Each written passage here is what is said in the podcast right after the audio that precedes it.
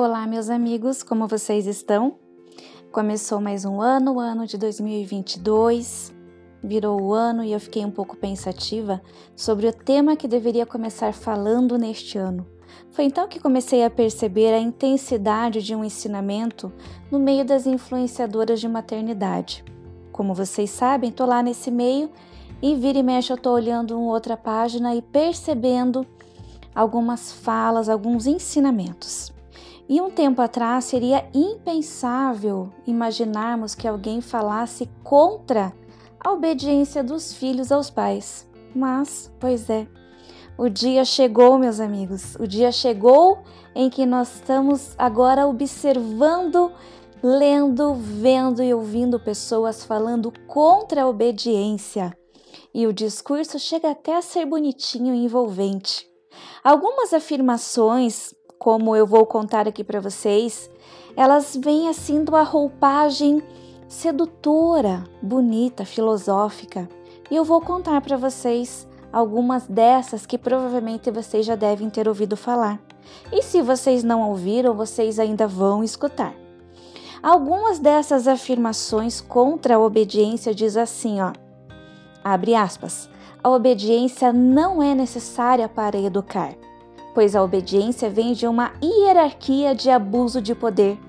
Tem base no medo, gera seres humanos limitados e submissos.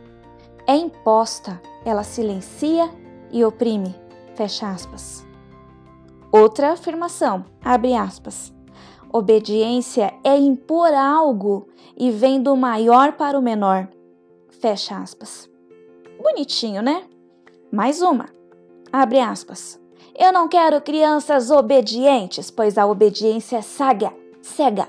Eu quero crianças visionárias que se tornem adultos responsáveis pelos seus atos. Perceba que até impostei a minha voz aqui porque ela vem numa palavra de ordem tão bonita e tão revolucionária que quase que eu acredito. Aí eu te pergunto, meus queridos, estas e outras afirmações elas estão chegando até mim, chegando até você, e agora eu vou afirmar, elas estão chegando para desconstruir ainda mais os papéis dentro de uma família. Com um discurso bonito, que o objetivo é ter filhos pensantes e não submissos, respeitosos e não obedientes, essa é mais uma das artimanhas malignas para desconstruir a sua família, para desconstruir a minha família. Perceba como a palavra submissos, submissão, ela vem sendo deturpada e sendo colocada num contexto negativo, pejorativo.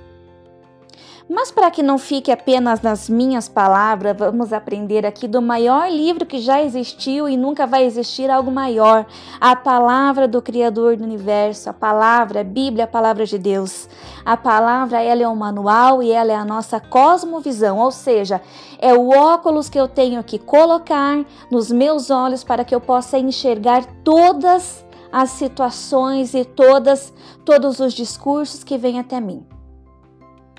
Pois bem, aqui você tem duas alternativas. A partir deste momento você segue comigo dentro da palavra de Deus, dentro dessa cosmovisão cristã e bíblica, ou você pula fora, ou você decide escutar as vãs filosofias pregadas pelas lindas blogueirinhas que sabem fazer fotos com biquinhos.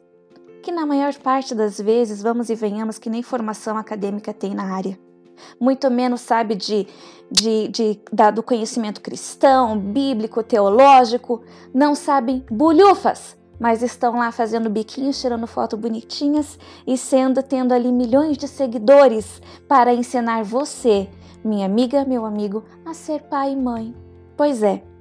A partir desse momento você segue comigo ou você pula fora desse podcast é um convite para os corajosos, porque a partir deste momento nós vamos adentrar aquela palavra que muitas vezes tem gente que está coçando o ouvido quando escuta uma palavra da verdade. A palavra já diz isso, que chegará um tempo aonde a sã doutrina, a palavra de Deus, ela vai dar arrepio, ela vai coçar o ouvido e as pessoas não aguentarão, não suportarão escutá-la e vão arranjar mestres para si, para que esses mestres possam falar aquilo que elas desejam escutar e não aquilo que a palavra de Deus fala.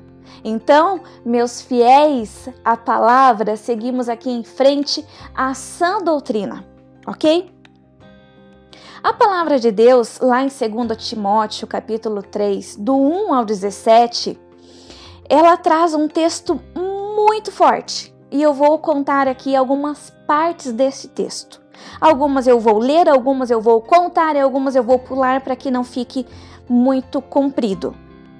E começa assim: Sabe, porém, isto, que nos últimos dias sobrevirão tempos trabalhosos, porque haverá homens amantes de si mesmos, avarentos, presunçosos, soberbos, blasfemos.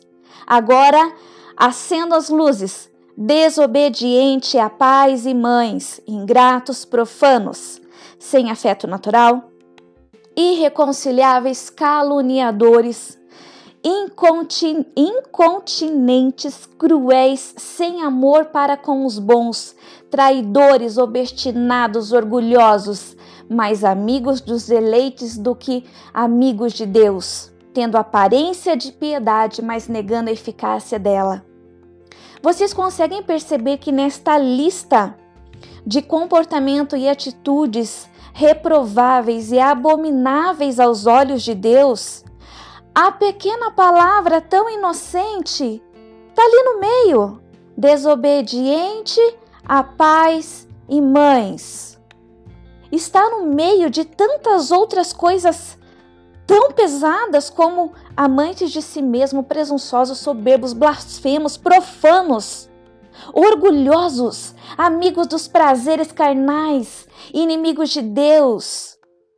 Está aí, desobedientes a pai e mãe. Continuando, tendo aparência de piedade, mas negando a eficácia dela. Deste, afasta-te, afasta-te.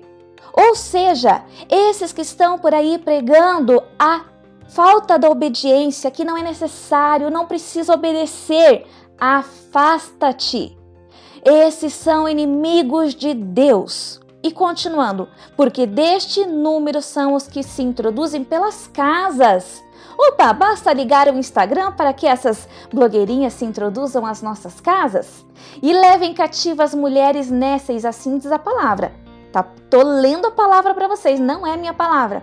E levem cativas mulheres nécias carregadas de pecado, levadas de várias concupiscências. O que são palavras? O que, que é mulher nécia? É a mulher desprovida de sabedoria, é a mulher louca, é a mulher que não tem sabedoria, não tem entendimento.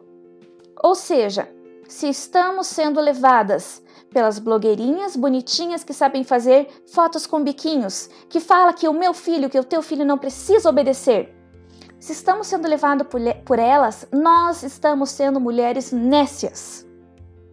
Continuamos aqui, vamos lá. Continuando no texto.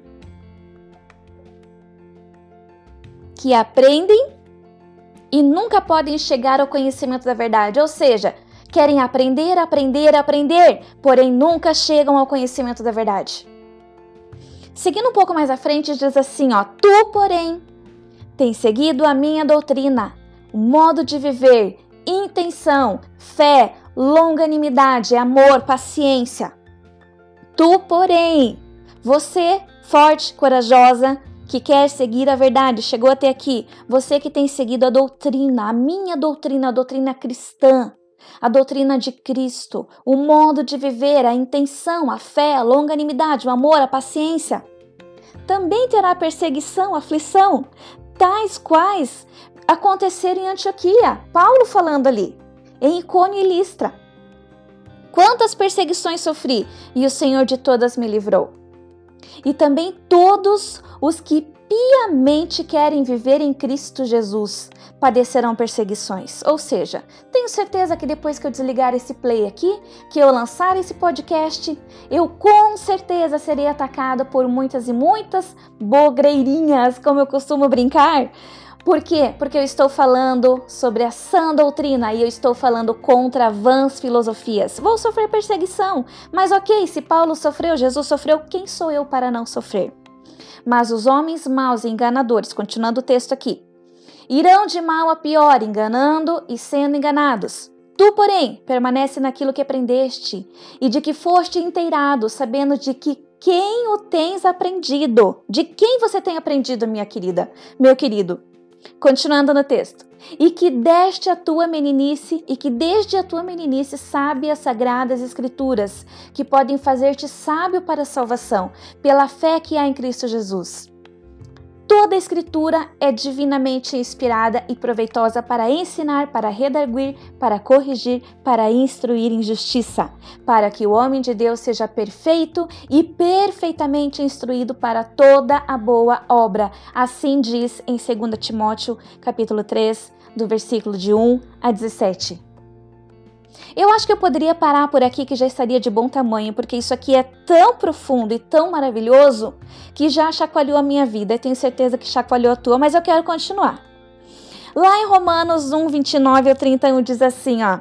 Estando cheios de toda iniquidade, fornicação, malícia, avareza, maldade, cheios de inveja, homicídio, contenda, engano, malignidade, sendo murmuradores, detratores, aborrecedores de Deus, injuriados, soberbos, presunçosos, inventores de males. Agora pasmem, caiam para trás o que vem aqui adiante, desobediente aos pais e às mães, nécios, infiéis nos contratos, sem afeição natural, irreconciliáveis, sem misericórdia Aqui nesse texto também de Romanos vem uma série de questões, de comportamentos, de atitudes, de jeito de ser abomináveis a Deus, aborrecedores do Deus eterno. E nesse meio aqui estamos falando também dos desobedientes aos pais e mães.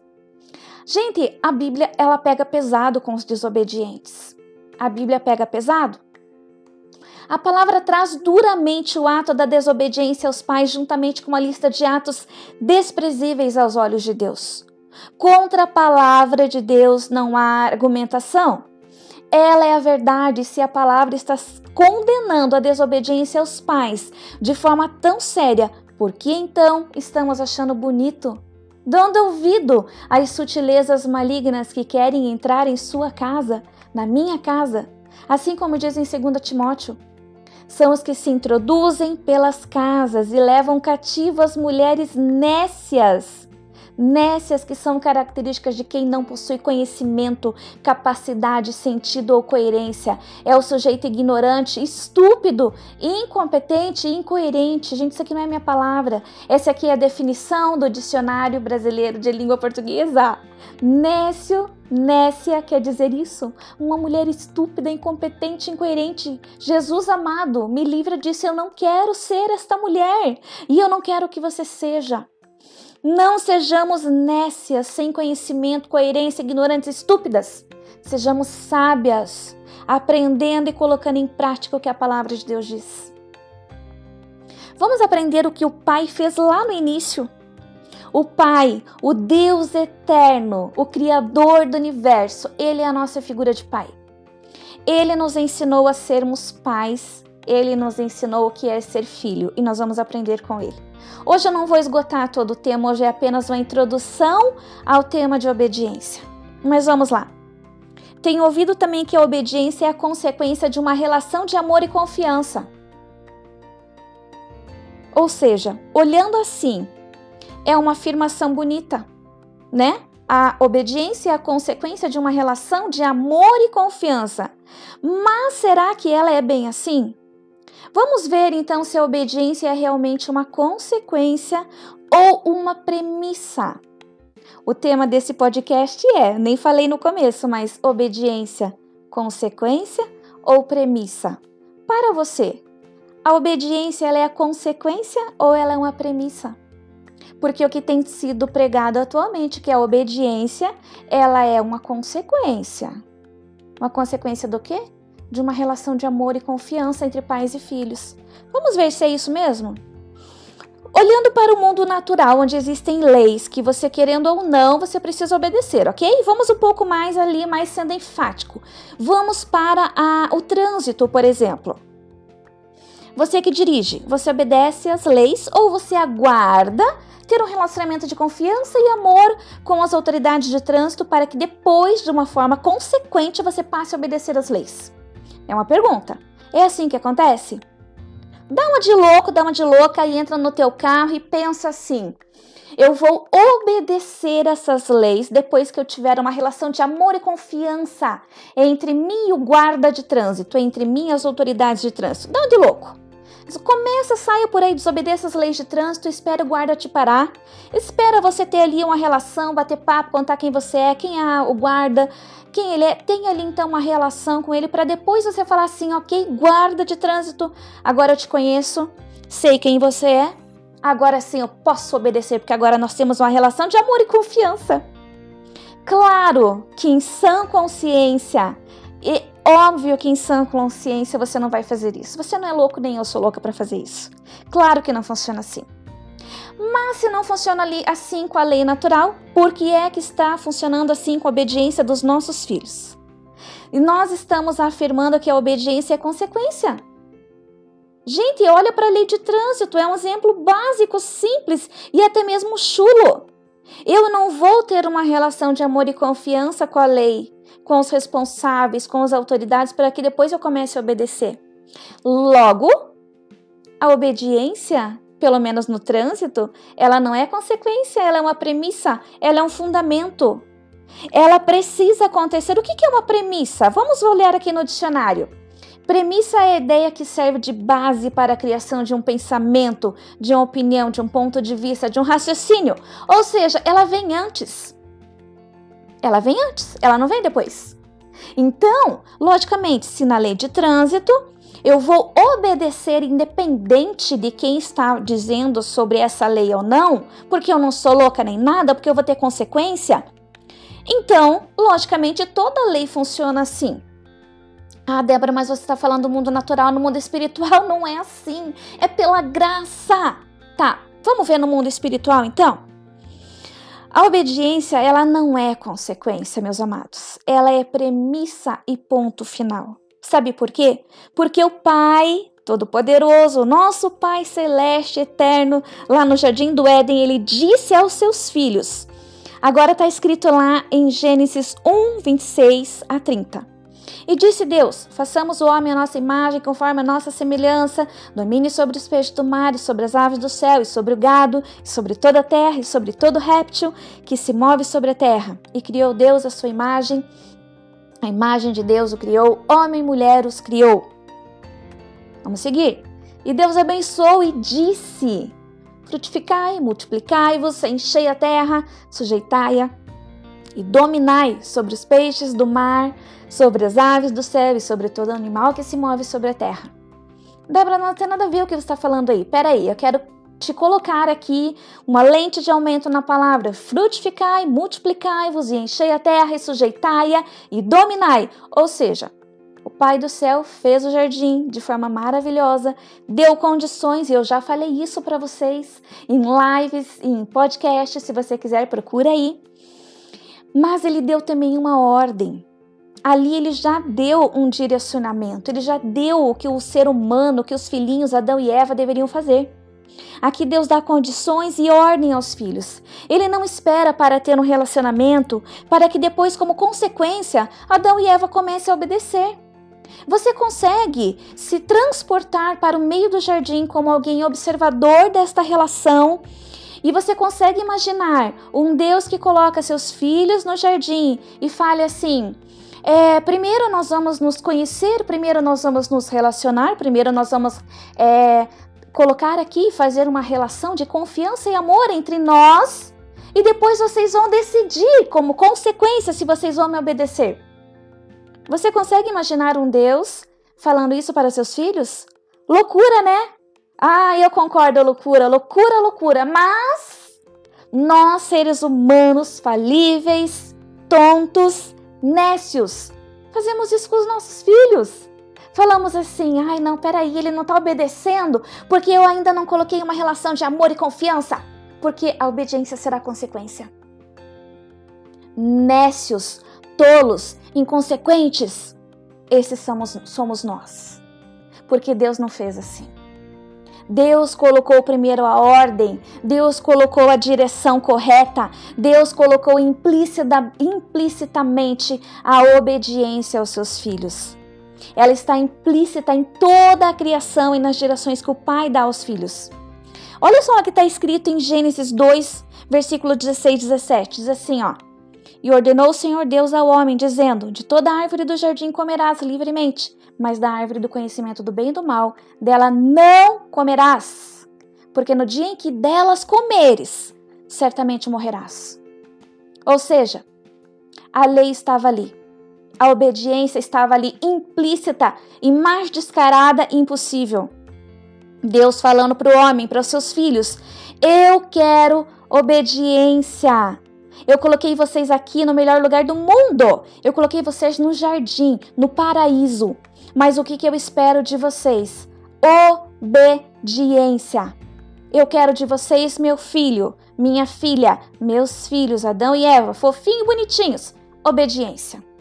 Porque se vocês não me obedecerem, vai ter consequências. Sabe qual é a consequência? Morte eterna separação do paraíso. Vocês vão viver fora de tudo isso que eu preparei especificamente para vocês. Aqui nesse texto, Deus dá ordem e consequência da desobediência. Com toda certeza, ele não iria, o Todo-Poderoso, primeiro, muita entre aspas, conquistar Adão e Eva, ganhar a confiança e respeito deles, para que depois acontecesse a obediência. Deus estava colocando aqui a obediência como premissa, como fundamento, como primeiro, antes de tudo, antes de tudo, a obediência e depois o relacionamento. Deus se relacionava com o homem por meio da obediência do homem. Vocês percebem então que a frase que a obediência é uma consequência. Ela é uma frase que ela vem encharcada de uma vã sutileza. Ela vem encharcada de uma mentira maligna contra a sua vida, contra a minha vida, contra relacionamento de pais e filhos. Porque Deus trouxe a obediência como primazia, como premissa, como fundamento e não como consequência. Deus não esperou que acontecesse a consequência de tudo isso para que depois o homem obedecesse. Deus quer primeiramente a nossa obediência de pai e mãe e depois a obediência que nós vamos ensinar aos nossos filhos. Eu termino por aqui esse podcast com um gostinho de quero mais, porque nós vamos falar mais sobre esse assunto. Nós vamos discorrer mais ainda sobre esse assunto. Essa foi apenas uma introdução do que eu vou querer falar em todo este restante de ano. Vamos falar só sobre obediência? Não, mas vamos falar muito mais ainda sobre obediência. Fique com Deus, eu espero que tenha sido fundamental para você e para tua família o que eu falei até aqui. Até mais!